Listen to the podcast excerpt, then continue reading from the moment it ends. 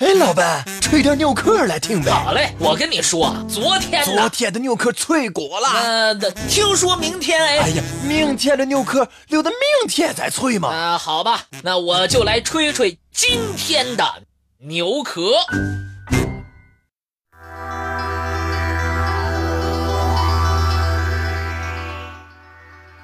在烟雾缭绕的崇山峻岭里。突然浮现出一个喧闹的集市，究竟是自然制造的幻影，还是另一个世界的人在买卖吆喝？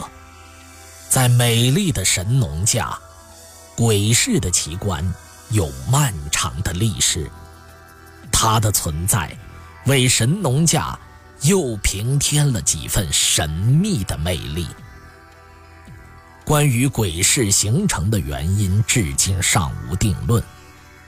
而神农架的鬼市，通常发生在山顶等等海拔高的地方，总是掩映在山里的雾气间，可以隐约看到楼台街市。鬼市不仅有形，还有声。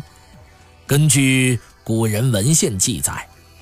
鬼市的声音和一般的集市非常相似，也有吆喝声、车马声。位于湖北省西部的神农架，是一片郁郁葱葱的原始森林，它充满野性，又神秘莫测。它那无与伦比的秀美风光，让人流连忘返。它那林林总总的奇闻怪事。又刺激着人的探索之心，尤其是它的山顶，常年像被轻纱一般飘渺的云雾缭绕，风光在半遮半掩间散发着谜样的风情，让人禁不住想象那上面是否住着石落英引露水的仙人精怪。而在神农架，又一直流传着一种说法。在神农架的山顶，如果运气好，就会赶上鬼市。鬼市又被称为山市，对很多人来说，它是可遇不可求的奇特景象。好在，关于它的出没规律，人们可以在古人的文献中找到线索。清代的《兴山县志》就有对它的详细描绘。白沙水以西之山，自神农山，北立巴东，南立兴山，为三义界山。一名神农架，高寒，为一义最深幽险阻，多猛兽，产百药。一岭生陈洪庆，精彩兮。远望神农积雪，寻之，土人云：山上。常年八月雨雪，至明年六月始消，又长六月飞霜，九雨初霁，峰峦隐现，有如城廓村落，相传为山市。每岁元宵、中秋夜、除夕，时闻爆竹鼓角声，又常见大人祭。这段话清楚地告诉人们鬼市的时间。地点，鬼市在神农架的最高峰神农山上。神农山又刚好是今房县、兴山县、巴东县三县的界山，它的山顶非常寒冷，经常六月还会下起大雪。但就在大雪结束、山顶刚刚放晴之际，人们可以透过山上的水汽一睹鬼市真容。不仅如此。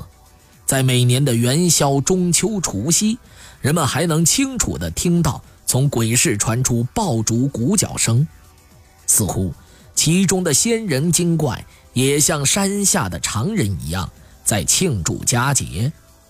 而神农架周边的百姓则说，在神农山附近，经常可以看到野人的踪迹。或许，在山顶的鬼市上也会有徜徉的野人。遗憾的是，对于鬼市，人们只能远远的观望。很多时候，人们好容易爬上山顶，想亲自到鬼市看个清楚，鬼市却早已消失的无影无踪。也许，正如传说的那样，山里的仙人精怪不喜欢被凡人打搅，一看有人来了，就收拾家当消失了。在古人的志怪小说里，鬼市和凡人的集市并没有太大差别。凡人市集上的摊位垫子，鬼市上也有；凡人在市集上讨价还价，鬼市上也到处都是吆喝声。只不过鬼市更虚无缥缈一些，不像凡人的集市那么容易见到。也或许。鬼市本来就避讳着凡人的眼睛，只是在特定的气候条件下无意中显露出来。曾有古人猜测，鬼市是蛟龙、神兽喷吐云气形成，但这种观点很快就遭到了反对。鬼市究竟是怎么形成的？它真是仙人精怪们建起的市场吗？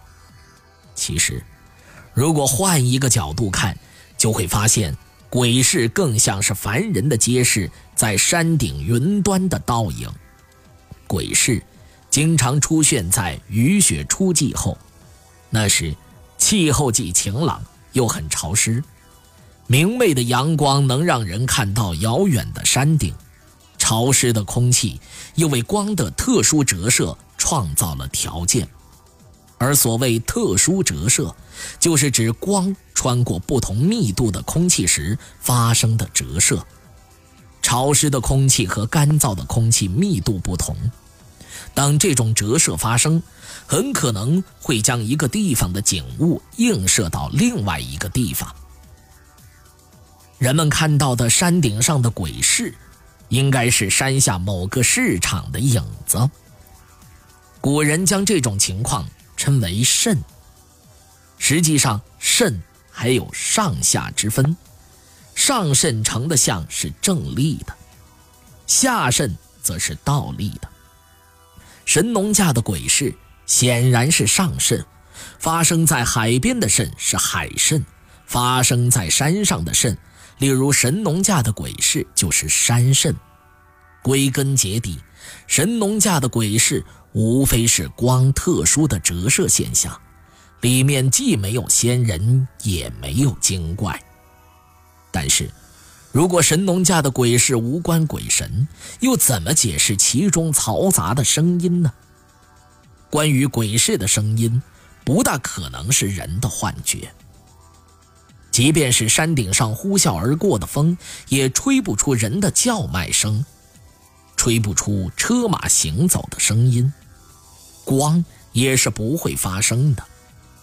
今天的人能够轻松地运用光学原理解释有关有形无声的肾经，却还不能用科学解释有形有声的肾经。另一方面，神农架有神秘之影，又能寻到诸如野人等蛛丝马迹。古人经常将二者相提并论，难道？这仅仅是个巧合吗？从这个角度看，神农架还有很多的谜。